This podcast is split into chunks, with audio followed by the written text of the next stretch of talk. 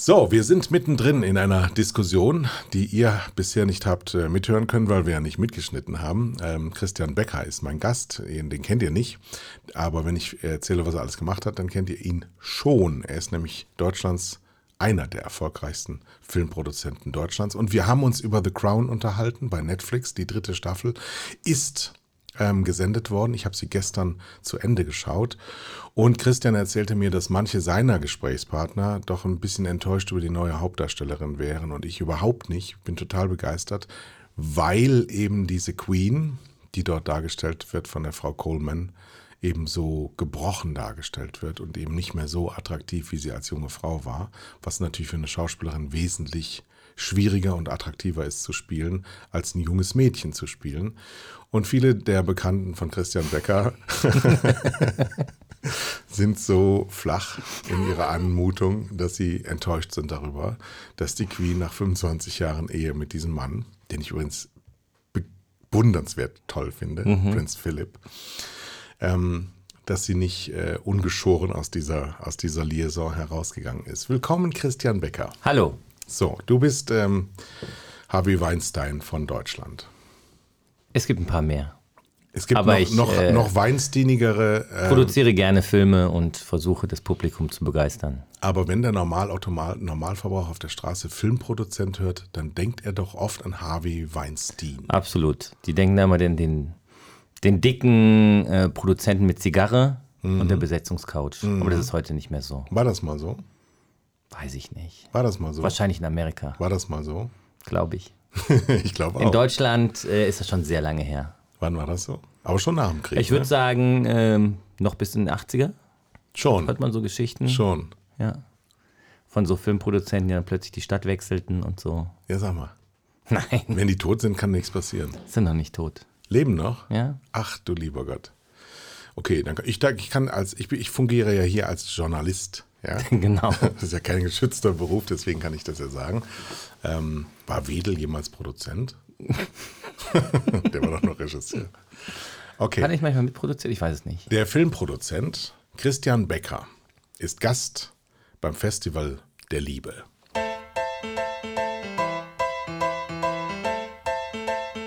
Das Festival der Liebe. Für die Ohren. Lebhaft, geistreich und einzigartig. Für viel Gesprächsstoff mit Herz. Von Tele5. Du hast mit Tele5 inwieweit zu tun? Wir produzieren seit 1999, 2000 die äh, Neuauflage von Kalkoves Mattscheibe. Das war zuerst bei Pro7 und dann äh, haben wir eine neue und richtig tolle Heimat bei Tele5 gefunden mit Kalkoves Mattscheibe hier. Und deshalb produzieren wir seit einigen Jahren ähm, mit und für Tele5 und Oliver Kalkofe die Mattscheibe. Mit deiner Firma?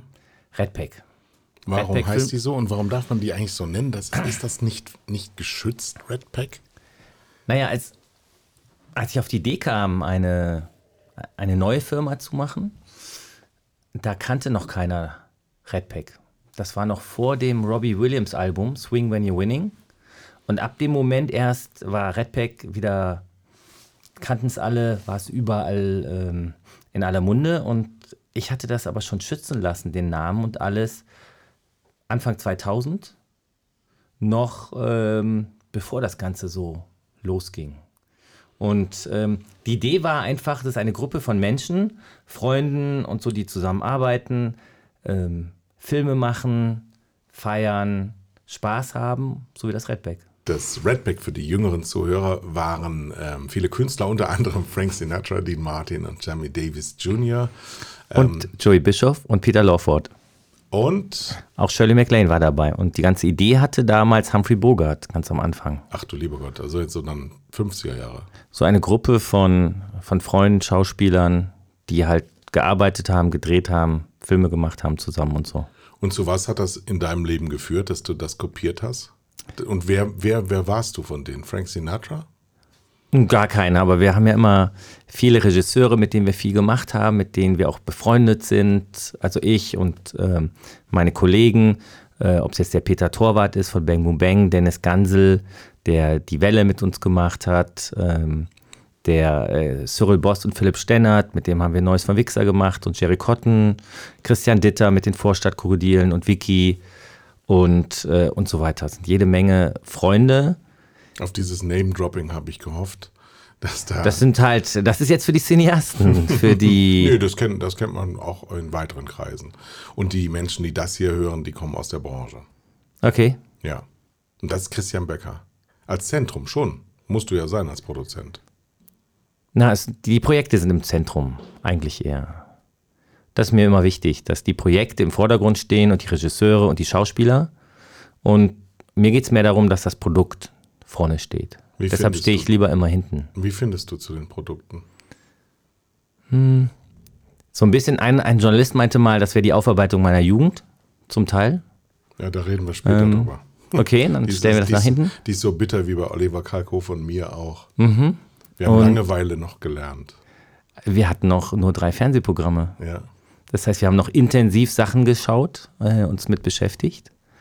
Und also meistens sind die Ideen, einige Kollegen haben Ideen, Autoren kommen, Regisseure kommen und manchmal sind es einfach Sachen, wo ich das Gefühl habe, das würde ich selber gerne sehen. Oder was mich als Kind so begeistert hat und was ich gerne anderen Kindern weitergeben würde. Also diese, diese berühmten Man müsste mal Geschichten. Diese mit Genau. dem Satz, man müsste mal was drehen, was so und so. Und es aber dann doch durchziehen. Ja. Weil dieses Man müsste mal wird ja oft gesagt und dann wird sich nicht weiter, weiter darum gekümmert. Und das ist das Wesen des Produzenten. Ja, also wenn, ähm, wenn ich an Schulen oder sonst wo bin und die Leute wollen wissen, was macht eigentlich ein Produzent, dann vergleiche ich es immer mit einem Bauherrn. Weil das ist schon ziemlich ähnlich. Wenn es äh, der Filmbranche schlecht geht, dann gehen ganz viele, gingen früher immer in, ins Immobilien, Bauwesen oder so, weil der Bauherr, und jeder kennt irgendjemand, der mal was gebaut hat, ein Onkel, sonst wen, der Bauherr hat die Idee, irgendwas zu bauen. Das heißt, er sieht äh, ein Grundstück und sagt, hier möchte ich gerne ein, ein Sechsfamilienhaus bauen oder eine Doppelhaushälfte. Dann geht er und kauft das Grundstück, geht zum Architekten, macht Pläne und mit den Plänen geht er zur Bank und lässt sich den Bau finanzieren. Der Produzent hat die Idee, einen Film zu machen. Das heißt, er kauft ein Drehbuch, er hat eine Idee, beauftragt einen Drehbuchautoren oder kauft einen Roman. Und Das ist dann aber jetzt dann noch die unternehmerische äh, Risikophase des Produzenten, der sagt, ich bezahle jetzt erstmal so eine, so eine Vorfinanzierung, damit Das- überhaupt was ins Laufen Absolut, das muss der Produzent am Anfang auslegen. Man kann sich solche Sachen auch fördern lassen von verschiedenen Förderungen, die dann, wie hier der FFF Bayern in München, die Filmstiftung Nordrhein-Westfalen oder so, die finanzieren auch Projektentwicklung, Drehbuchentwicklung und so. Förderung wollen wir jetzt nicht drüber reden, das machen, das ist, glaube ich, eine gesonderte Sendung. Aber du hast ein Drehbuch, ähm, weil du es selber gelesen hast, äh, gekauft. Du glaubst dann, ab dem Moment bist du schon Oder im hab eine Grundidee oder hab einen Roman. und musst es ähm, vorantreiben. Wenn du einen Roman hast, musst du ja auch einen Drehbuchautor finden. Da der muss ich ein Drehbuch, genau. Übersetzt in Filmsprache. Ja. So. Und damit gehe ich dann im übertragenen Sinne zur Bank, zum Fernsehsender, zum Verleih, zum Streamer, zu den Förderungen. Das sind aber alles Leute, die sich später dann einmischen. Zum Teil, manche schon, manche nicht so sehr. Wer nicht? Manche vertrauen. Das kommt immer drauf an. Es gibt ähm, Verleiher, die mischen sich sehr viel ein. Es gibt äh, auch Sender, die mischen sich mehr ein. Es gibt dann welche, die mischen sich gar nicht ein. So wie wir. Und absolut, ich, ähm, ich habe immer gesagt, Oliver Kalkofe, eigentlich müssen wir das gar nicht so betreuen, ähm, redigieren und die ganzen Texte abnehmen lassen, sondern weil er weiß ja schon genau, was er macht. Und das ist ja das, was man haben will. Genau. So, bei einem Film ist es aber so, du kannst dir was vorstellen, was andere andere sich niemals vorstellen können, bis sie es dann sehen. Und dann, Und es dann nicht sie, mögen. Naja, im Idealfalle ist es ja so, dass der Film ähm, ein tolles Werk ist. Ja. Und eigentlich fragt man sich ja auch, wir sind ja auch der Sender mit den schlechtesten Filmen aller Zeiten, wie Filme eigentlich in die Hose gehen können, wenn die Besten ihrer Zeit an so einem Produkt arbeiten. Na, bei den Schläferz sind es ganz oft nicht die Besten ihrer Zeit. Nee, gar nicht. Sind die billigsten ihrer Zeit. aber du hast ja ähm, auch schon misslungene Machwerke an den Start gebracht. Wusstest du das? Wenn, du- Ja. wenn du, wusstest du, ähm, heute ist der Kino-Release, also der Ersterscheinungstag, vielleicht sogar mit Premiere eine Woche vorher. Und wusstest du, das wird in die Hose gehen, weil der Film einfach nicht gut genug ist oder die Idee nicht umgesetzt werden konnte, aus welchen Gründen auch immer. Und wie fühlt man sich denn? Das sind meistens, ganz oft liegt es nicht am Film, sondern es liegt an der, an der falschen Vermarktung, der falschen Werbung, dass man es nicht geschafft hat, mit dem Film die Öffentlichkeit und das Publikum zu überzeugen, da reinzugehen. Also das beste Beispiel ist für mich Jerry Cotton. Jerry Cotton ist für mich immer noch ein Wunder, was da passiert ist. Es ist ein lustiger Film gewesen. Er sieht gigantisch aus. Das waren die Regisseure Cyril Boss und Philipp Stennert, über die wir eben schon gesprochen haben, die auch der Pass für Sky gemacht haben, was gerade im ZDF läuft. Und es war Christian Tramitz, Christian Ulmen und ähm, die Schwester von Penelope Cruz, Monika Cruz. Super Besetzung, tolles Artwork, spannender Film, lustig und mit jeder Menge Stars links und rechts dabei. Und jeder war sich sicher, der Film macht 1,5 Millionen Zuschauer. Mit der Besetzung. Und Jerry Cotton hatte eine Milliarde Auflage. Bastei Lübbe. Das Ding hat nicht mal 200.000 Zuschauer gemacht. Es wollte keiner sehen. Es wollte keiner reingehen. Und äh, so in der Rückbetrachtung vielleicht kann man sagen, dass manche Leute das Gefühl hatten, es ist eine Parodie. So wie, weil das war das Team der Leute, die Neues vom Wichser gemacht haben. Und dass sie gesagt haben, ich, ich muss keine Parodie von etwas sehen, was ich nicht kenne oder was ich nicht genau kenne. Und vielleicht war dann noch die, die Auflage von einer Milliarde Hefte von äh, Jerry Cotton. Wenn man das dann mal aufteilt durch die 6000 ähm, Bände und Romane und sowas, die erschienen sind, dann bleiben auch nur 200.000 übrig. Und ähm, irgendwie haben wir es nicht geschafft, dass der Zuschauer es sehen wollte. Das war so richtige Verweigerung. in die selbstgestellte Falle getreten, den Wichser zu machen und etwas in der Kommunikation sehr, es musste missverstanden werden. Das konnte man nicht anders verstehen. Weil ich habe den Film tatsächlich bis heute nie gesehen und habe bis jetzt gerade eben gedacht, das wäre auch eine Parodie gewesen. War es gar nicht. Es ist eine Krimikomödie. Es ist eine richtig gute Krimikomödie. Okay. Ich schicke ihn dir nachher. Ähm, ich könnte ihn ja mal bei Tele 5 zeigen. Ist das ein Film für Tele 5? Eigentlich nicht, ne? Bei uns lachen sie nicht so gerne von Herzen. Hm, sie doch. aus Häme gern. ist das ein Film Also für kein uns? Film für Wie ist- Verschläferts. Wie ist der, wie ist der Film. denn bei ProSieben gelaufen? Gut. Da lief er dann gut. Also war die Aber es, Ware es lief gut. gut. Nee, also nicht sensationell gut, weil halt auch keiner genug über den Film wusste. Guck, du weißt auch nicht, dass es Hm. Ich weiß gar nichts darüber und ich bin. Krimikomödie ist oder Actionkomödie, sondern du dachtest auch, es ist eine Parodie. Ähnlich Wo- ging es mir bei, ich hatte damals die, die Filme äh, Bis zum Morgengrauen und dieses Zeug noch nicht gesehen. Mhm. Und dann gab es ja diese Parodie Bis zum Abendbrot. Und ich habe auch gedacht, brauche ich nicht sehen. Dann habe ich es gesehen und der war echt schlecht. Das wäre was für euch. Auch was für uns. Ja. Also gut, äh, du hast aber die Frage nicht beantwortet, weil die war, du Ach weißt, so, ja, dass mm. du Scheiße produziert hast und jetzt stehst du auf dem roten Teppich und musst lächeln. Ich halte mich ja eher da immer im Hintergrund. Aber man muss manchmal bei Filmen, wo man weiß, die sind nicht ganz so geworden, wie man dachte, dann gute Miene zum bösen Spiel machen. Das und ist jetzt euphemistisch. Nee, ich meine jetzt wirklich Filme, von denen du weißt, ach du Scheiß, ist der langweilig. Also das ist ja das, ist ja, das, ist ja das auch die äh, sind schon erfolgreicher gewesen, als ich dachte. Ja? Das ist das Spannende. Also Bernd Eichinger sagte mal, ähm, du kannst nicht voraussagen. Wenn du es voraussagen könntest, ähm, dann äh, wärst du wohl ganz anders, sondern es ist immer wieder ein Glücksspiel. Jedes Mal versuchst du wieder das Publikum zu begeistern, ähm, alle um dich herum zu überzeugen, dass das ein wichtiger Film ist, ein toller Film und du weißt es bis zum Startwochenende nicht. Früher wusstest du es nicht mal da, weil der Film sich dann auch erholen konnte. Dann gab es so Sleeper oder so, das ist nicht mehr so. Nee, Das ist schwieriger. weil es zu, zu schnell aus den Kinos rausfliegt. Es geht alles zu schnell aus dem Kino raus. Es ist auch zu viel drin, ne? Ja, zu Viel viel, zu viel. Angebot. Wie kann das eigentlich sein, dass eine Branche, seit ich denken kann, also seit mindestens 20 Jahren, sagt die Branche, es sind viel zu viele Filme pro Jahr am Start und sagen immer wieder dasselbe und ändern nichts daran. Wie kommt das? Aber wer soll es reglementieren? Ja, das können, die Kinobranche kann das. Ja, aber also es fängt ja schon an, die Förderung sagt sowas auch immer. Wer, Ich müsste in der Förderung arbeiten, ich wusste es. was, ja, aber das, es wird ja immer wieder gesagt, es sind zu viele Filme. Und dann musst du dir aber die Frage stellen, wer beurteilt dann, welche Filme durchkommen oder welche Filme haben es verdient, ins Kino zu kommen und welche nicht. Du und es letztlich gibt, und die Förderung.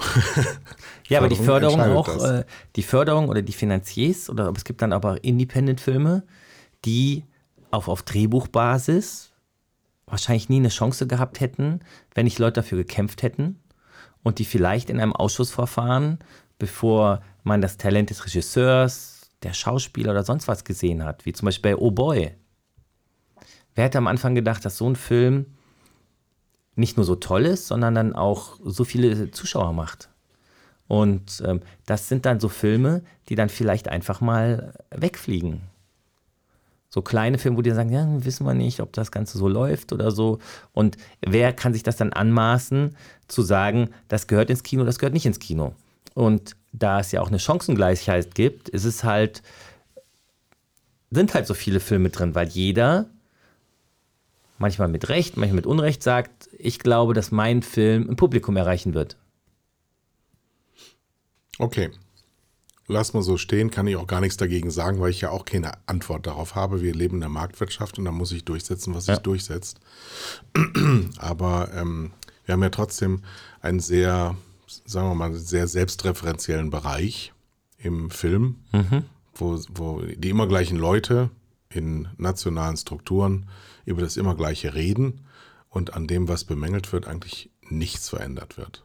Bis Ja. der Markt dann eben sinkt, so wie jetzt in den letzten Jahren.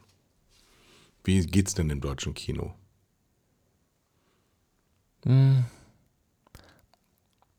Also wir sind sehr wetter, wetterlastig.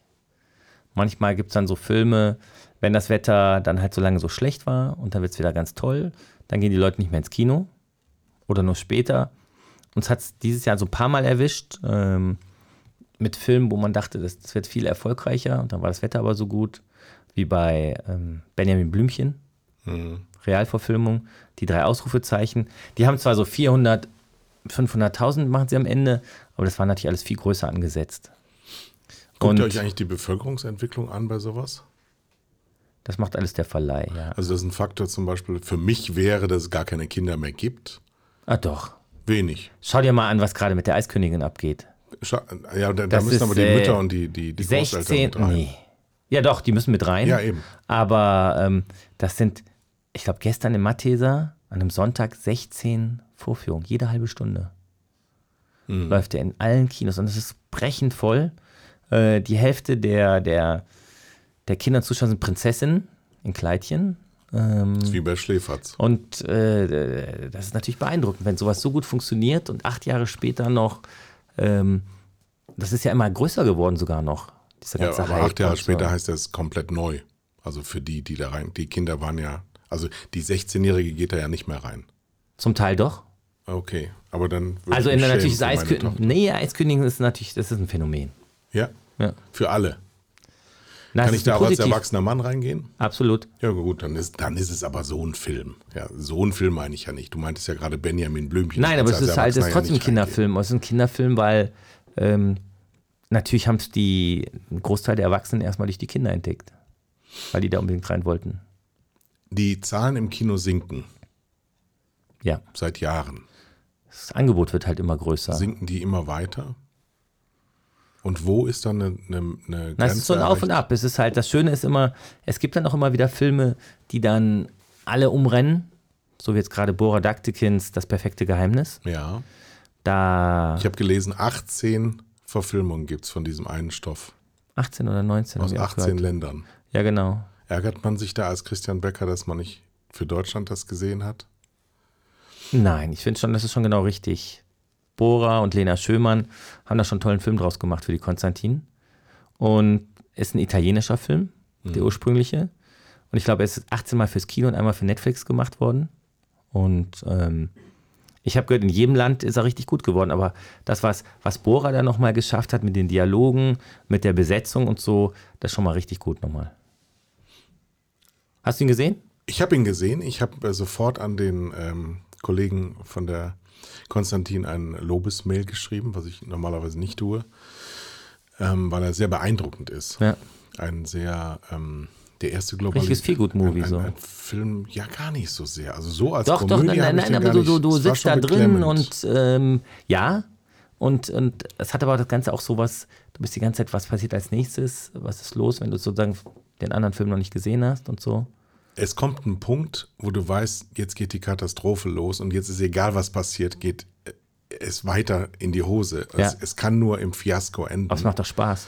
Und das ist, ja, das ist schon so, du weißt ja, was passiert und oh nein, bitte nicht. So, Achso, es hat was von einem Autounfall. Man das will ist nicht sensationell, hingucken, dass aber ein Film das schafft. Ja. Ja. und da muss man jetzt in, in der deutschen Fassung auf jeden Fall, die Dialoge sind sehr lebensnah. es ist richtig toller Film. Genauso, ich würde, wenn ich jetzt nicht die Partnerin, die ich habe, äh, mit jeder anderen Partnerin wäre ich da nicht reingegangen. Es gab mal Ende der 80er den Film mit Glenn Close und Michael Douglas. Wir alle Jungs so um die Mitte 20 haben mal hier und da rechts und links geguckt und sind alle aus dem Film rausgegangen und haben gesagt, wir werden auf gar keinen Fall jemals wieder fremd gehen. das war so bedrohlich, was da von Das Glenn stimmt. Close ausging, dass das das nicht wert ist. Und genauso ist es eben mit dieser ähm, Wie ist der Fatal Attraction, ne? Fatal Attraction, ja.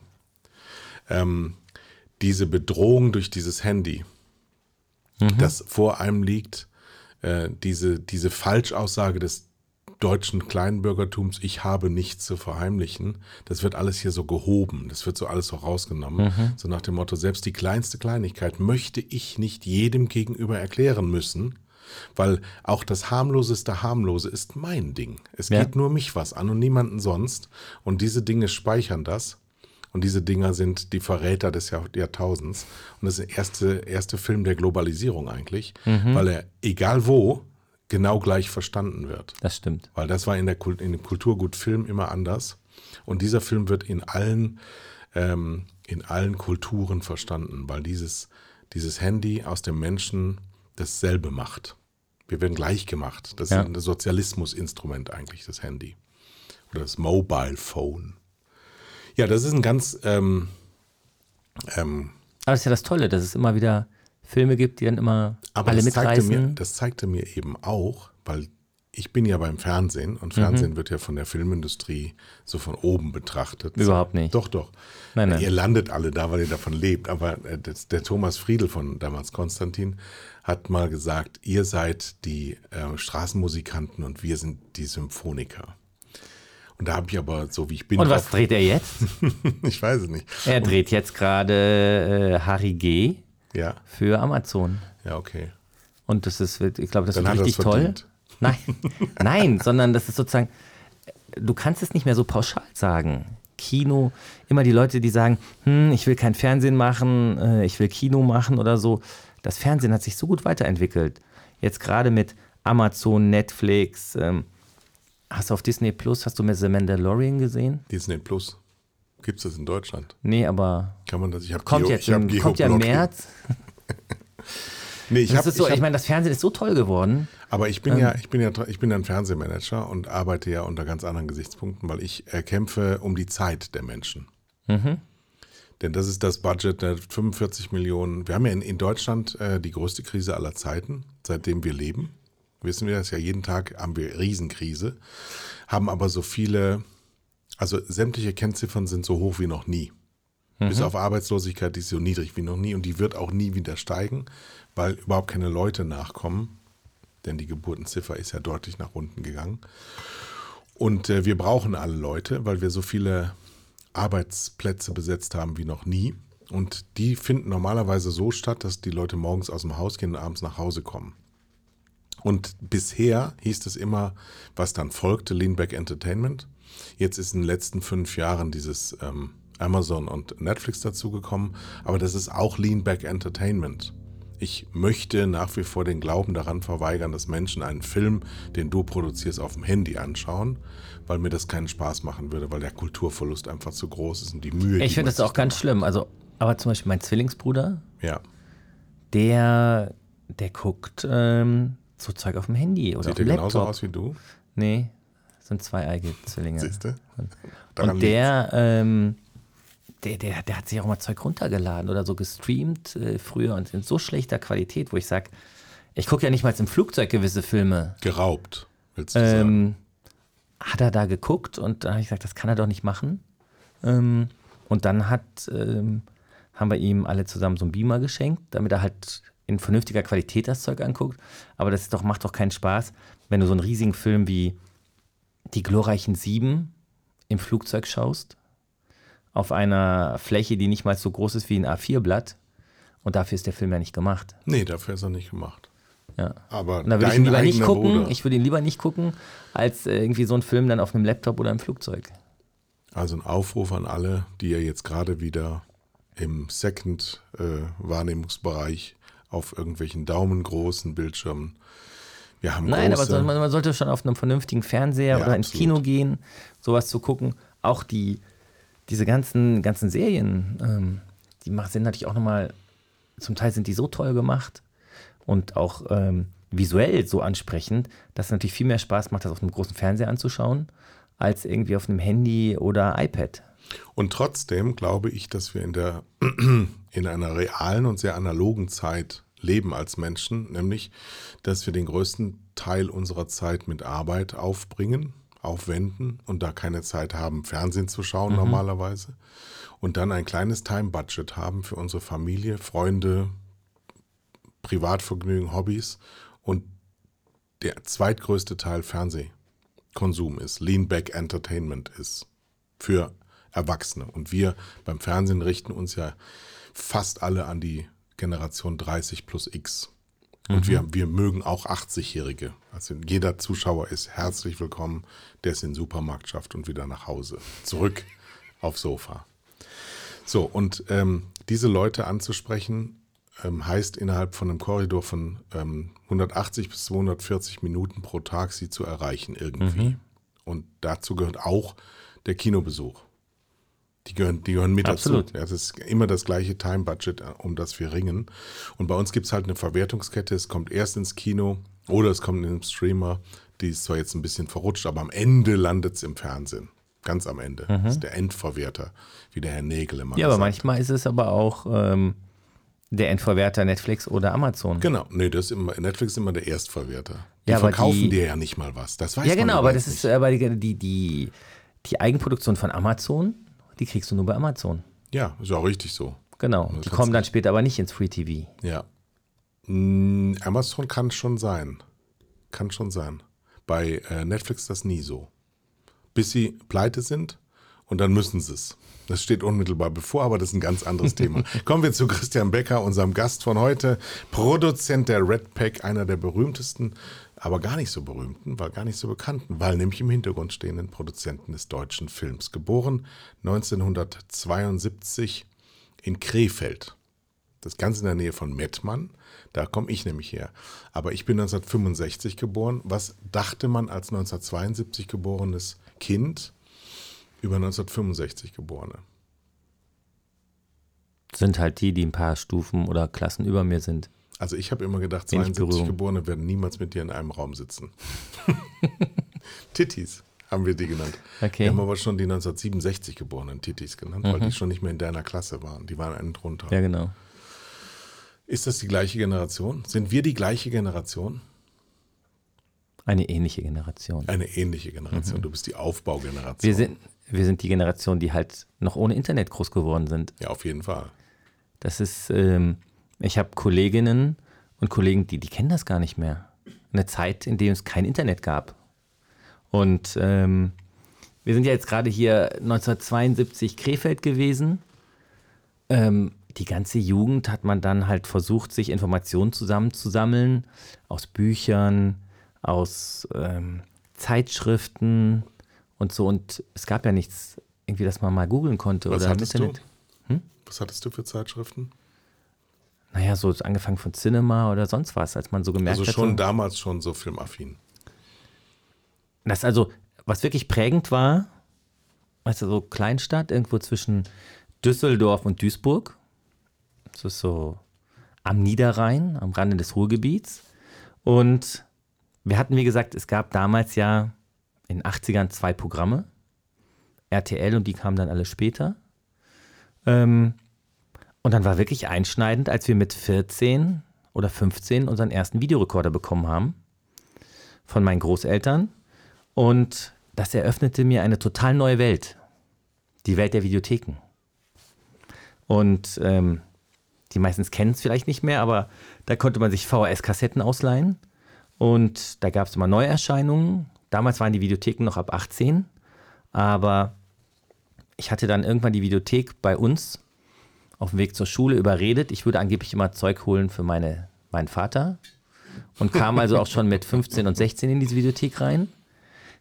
Ich glaube, die Leute müssen gedacht haben, mein Vater hat einen echt schlechten Filmgeschmack. Weil ich habe dann nämlich die ganzen Chuck Norris, Michael Dudikoff, äh, Charles Bronson, Jean-Claude Van Damme Filme. Das ist hochreiner Stuff von Telefilm. Absolut.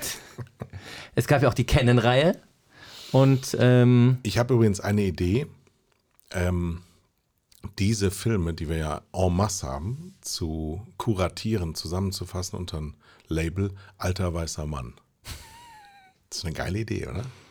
ja, was sind das sind Action-Klassiker Hammer. der 80er. Es gucken nur alte weiße Männer. Nein, Doch. nein. 60-Jährige, Schau mal hier, die Uli mag die auch. Die alle Richard, die guckt die aber nicht. Die mag die nur, dieses kultische. Ich weiß ja auch, wie das, aber ich gucke ja keinen Michael Dudikoff-Film. Um Gottes Willen. Das mache ich nicht. Ich habe ihn mir neulich nochmal angeguckt, American Fight. Das ist immer noch gut. Nein, das, ist, das war Ich auch habe es dann gut. zwar versucht, mal jemand anderen zu zeigen, der dabei saß, und dann wurde es mir auch irgendwann peinlich, weil es halt echt schlecht ist, aber das war die Jugend. Und ähm, irgendwann merkte ich halt in der Videothek, dass ich irgendwann Filme nicht unterscheide nach Regisseuren, sondern nach Filmstudios. Echt? Und äh, merkte dann so, hm, wenn es von Universal ist damals, das waren dann immer diese ganzen leichten Komödien ähm, mit John Candy, Dan Aykroyd oder so. Bei Paramount waren die großen Actionkomödien. Und bei Canon waren immer zwei Männer davor, stand immer eine Menachem Golan Joram Globus Produktion, Golan Globus präsentiert. Und ich dachte, das muss ja ein echt toller Job sein. Ja. Die machen so viele tolle Sachen. Ähm, und die haben ja immer die Leute, das also, das waren zwei israelische Cousins, die mit Eis am Stiel zu Geld gekommen sind. Und die so Und- ziemlich jedem Klischee über Filmproduzent aus USA Jedem. entsprachen. Absolut. Und die haben dann, ähm, ihr, ihr, ihr Konzept war, sie haben Stars auf dem Weg nach, von oben nach unten aufgefangen. Hm, Das, sind, das ist Und- auch Tele 5.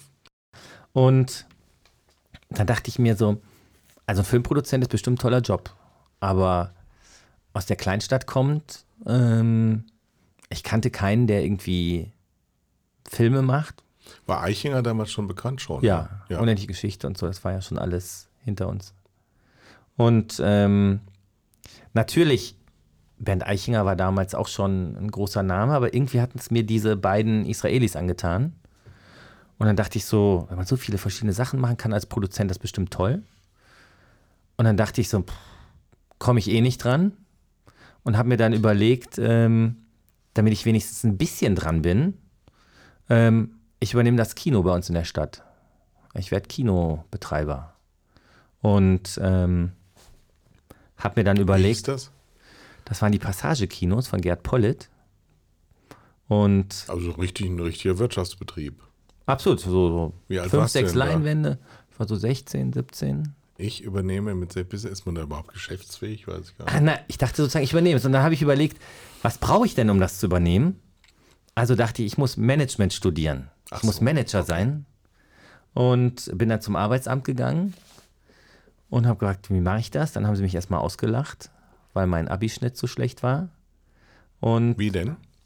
Können wir 3-3, heute drüber reden. 3-3 oder 3-3. so, ja. Das ist ja kurz vor gar nichts.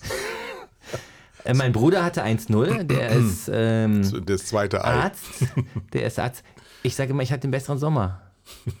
Ja, ich hatte so viel, wir hatten so viel an, an Ideen und Nebenaktivitäten, dass ich halt nicht, nicht so fleißig war wie er. Hast du einen Mofa gehabt? Wir hatten ein, ein Mofa, das aber nicht angemeldet war, mit dem wir nur im Wald gefahren sind und im Garten und so. Wir. Ich und mein Bruder du und musstest alles äh, gemeinsam zwei Freunde. machen. Ja, Wir haben okay. viel gemeinsam gemacht. Ich hatte auch gemeinsame Hosen mit meiner Schwester. Aber das ist ein ganz anderes Thema. Ja, so sitzt ja auch hier im Rock von ihr. Deswegen mache ich ja Radio. ja. Ähm, gut, ähm, du bist aber dann nicht Kinobesitzer geworden, nehme ich an. Nein, weil, ähm, also da sagt das Arbeitsamt mir sowas, machen Sie doch erstmal zwei, drei Jahre Schreibmaschinenkurs und Was hast du beim Fremdsprachen. Arbeitsamt gemacht? Ja, wollte ich wissen, wie ich, äh, was ich sozusagen machen muss, um da Management und BWL zu studieren. Das war, was, ich glaube, das war damals so eine Zwangsveranstaltung, so. Äh, Wieso denn beim Berufs- Arbeitsamt? Du warst doch nicht arbeitslos. nein, aber es war sozusagen Berufseinstieg oder so. Aber Berufsberatung. Berufsberatung. in der Schule. So. Ah, ja, das hatte ich auch. Ja. Berufsberatung und dann meinten sie, mach doch mal zwei Jahre Schreibmaschinenkurs und ähm, Fremdsprachenkorrespondent oder solche Sachen. Hat Olli gemacht. ja. Olli Kalkofer hat Fremdsprachenkorrespondent gelernt. Und Zu Ende. ich hatte aber keinen Bock drauf und hatte dann mal als urbane Legende gehört, es gibt ein Losverfahren für Studienplätze. Irgendwo habe ich es mal aufgeschnappt. Zeit vor Internet, aber irgendjemand hatte das mal erzählt. Und in der Zeit habe ich sechs Monate vor und nach dem Abi bei der Post gearbeitet. Wir sind jetzt so Postbote. nach der Wende, Anfang der 90er. Wir sind äh, 89, 89, 89. 90. Wende, ja. Gott, Gott, Leute, bewegende Zeiten. 91 habe ich 91, 92 Abi gemacht und ähm, habe mir 120 Postkarten besorgt und habe über dem Kopierer drauf gedruckt. Ich bitte um die Aufnahme ähm, fürs Losverfahren für einen Studienplatz in BWL Cool. und VWL und hat das an jede Uni in Deutschland, Österreich, Schweiz geschickt. Und nach einer Woche kam der erste Studienplatz. Zusage in Siegen. Siegen im Sauerland. In der Metropole der Langeweile. Und der Spruch war dort immer, was ist schlimmer als verlieren? Siegen. es war aber, es war eine kleine äh, Uni FH, Siegen, und war damals, ich glaube, Top 1 oder Top 2 der Spiegel Uni Fachhochschulen Bestsellerliste. Da gab es so, so immer so Erhebungen ja, und so, so Rankings, weil es halt so klein war, so persönlich. Und dann innerhalb von 48 Stunden hatte ich eine Wohnung angemeldet, weil ich ja Angst hatte, dass irgendjemand dann sagt, nee, Losverfahren gilt doch nicht. Und dann, sieben Tage später kam Hamburg, Marburg, ähm, Kies, alles bessere Städte als Siegen. Ähm, aber dann hing ich nun in Siegen. Aber relativ heimatnah. Relativ heimatnah und ganz nah an, an Elspe. Ja, was sagt die Elspe noch? Winnetou? Richtig. Ja.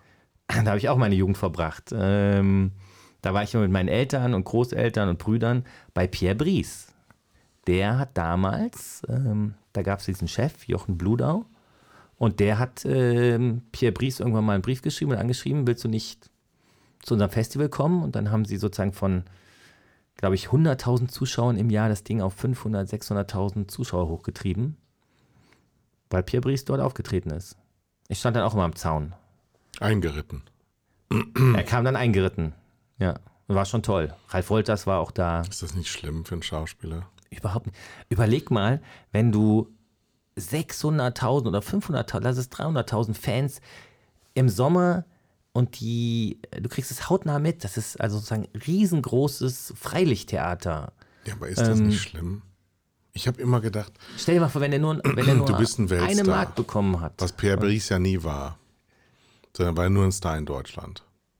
So, der kommt In dann da Europa. rausgeritten Ja. Und der Musik von Martin Böttcher und so. Das war immer toll. und macht aber immer nur dieses eine Ding. Aber das hat er so perfekt gemacht. Ja. Louis Define hat auch nie Dramen gemacht. Nee, der hat aber auch nicht ein Elspe. Er hat gesessen. aber, er Nee. hat aber mit Vorliebe Theater gespielt. Auch in der Provinz. Ja, Moment. Moment. Das ist was anderes. Wieso? Das ist, äh, er liebte das Theater und ähm, Pierre Brice, wenn, wenn du da warst, das war immer so eine tolle Atmosphäre und Stimmung und ich habe immer nur gelesen, wie toll er es fand. Wie toll er es Ja, fand, dass die Leute sagen? alle so. Was soll er sagen? Wie hieß das Naja. da oben in, in Schleswig-Holstein? Gibt es das doch auch. Es gibt, das war dann danach erst. Ach so. Ähm, Ach so. da Warum- ist warum dann Bad Elspe? Segeberg. Ja. Naja, der hatte Karl halt zuerst die Festspiele in Idee. Bad Segeberg. Aber Bad Segeberg gab es auch schon immer. Ach so.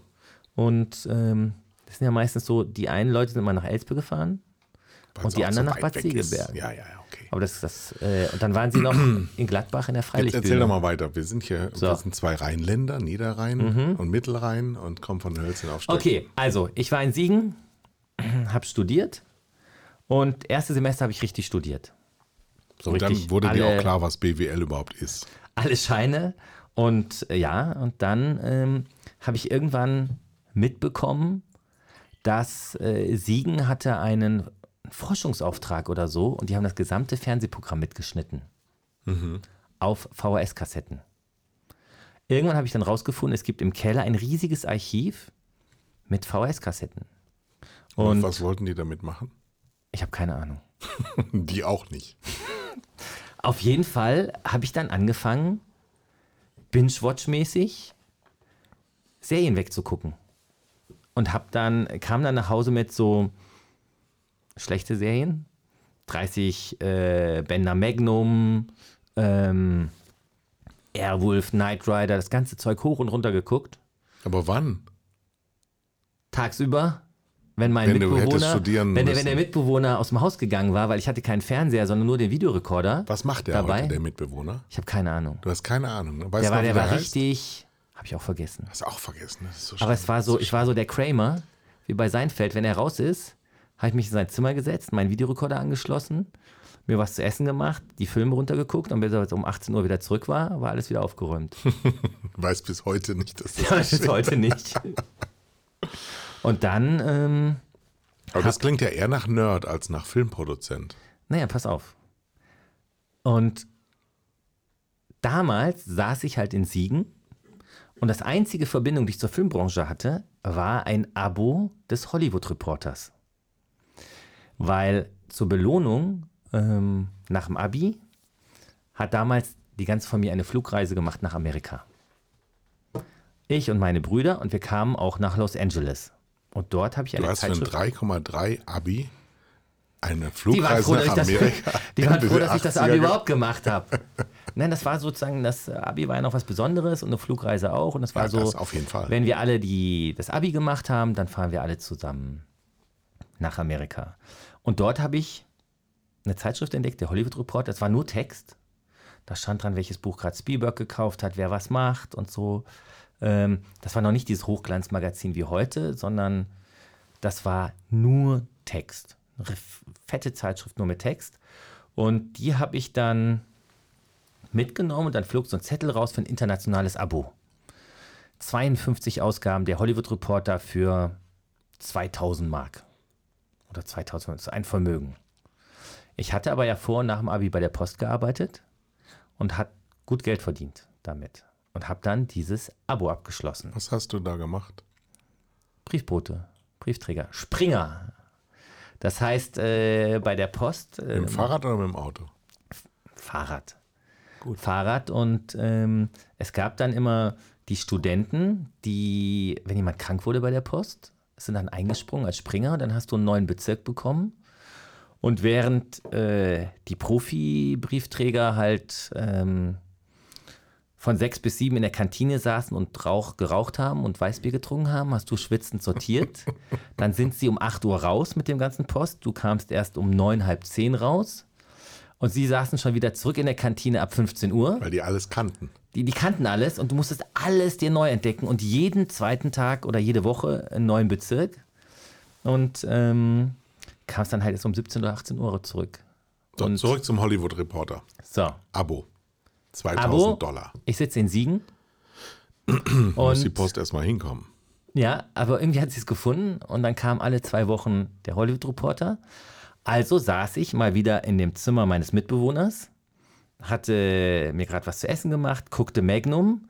Hollywood-Reporter kam mit der Post und ich blätter ihn so durch und vorne auf der Titelseite steht, die Magnum-Produzenten produzieren in Berlin mit Columbia TriStar für RTL eine monumentale Fernsehserie namens Berlin Break. Produzent war Ruben Leder, ähm, John Hillerman, der Higgins von Magnum war dabei Ja. und ähm, Hauptdarsteller waren Nicholas Clay und Kai Wulff, ein Halbdeutscher und ein Engländer. Und es ging um ein Café ähm, zur Zeit der Wende, in dem Spione aus und eingingen. Hildegard Knef hat mitgespielt. Ähm, Katja Flint, jede Menge deutsche Darsteller. Ähm, und dann dachte ich, das ist super. Jetzt weiß ich, was ich in den Sommerferien mache. Ich und habe mir was zurechtgelegt, dachte, das ist super. Ich arbeite dort umsonst. Sechs Wochen und guck mir das mal an. Da muss man erstmal finden, dass man jemanden äh, findet, wo man sich da bewirbt. Und dann habe ich, glaube ich, eine Woche lang bei RTL, wahrscheinlich irgendwelche armen Pförtner und Empfangsleute die ganze Zeit genervt, ob mir nicht irgendjemand sagen kann, wo man sich für Berlin Break bewerben kann. Als was denn? Praktikant, Ach so, dachte ich so. dachtest du so. Nur so gucken, so sechs Wochen. Wie die Geschichte weiterging, weil wir, es gibt so, so, so, so stille Vorhersagen bei Okay. Podcasts. Ähm, und da wir so sind, wie wir sind. Und äh, wir machen eine zweite Folge. Und die Okay. beginnt jetzt. Die erste Folge ist nämlich jetzt gerade rum. Ach Quatsch. Ja. Das war das Festival der Liebe von Tele 5.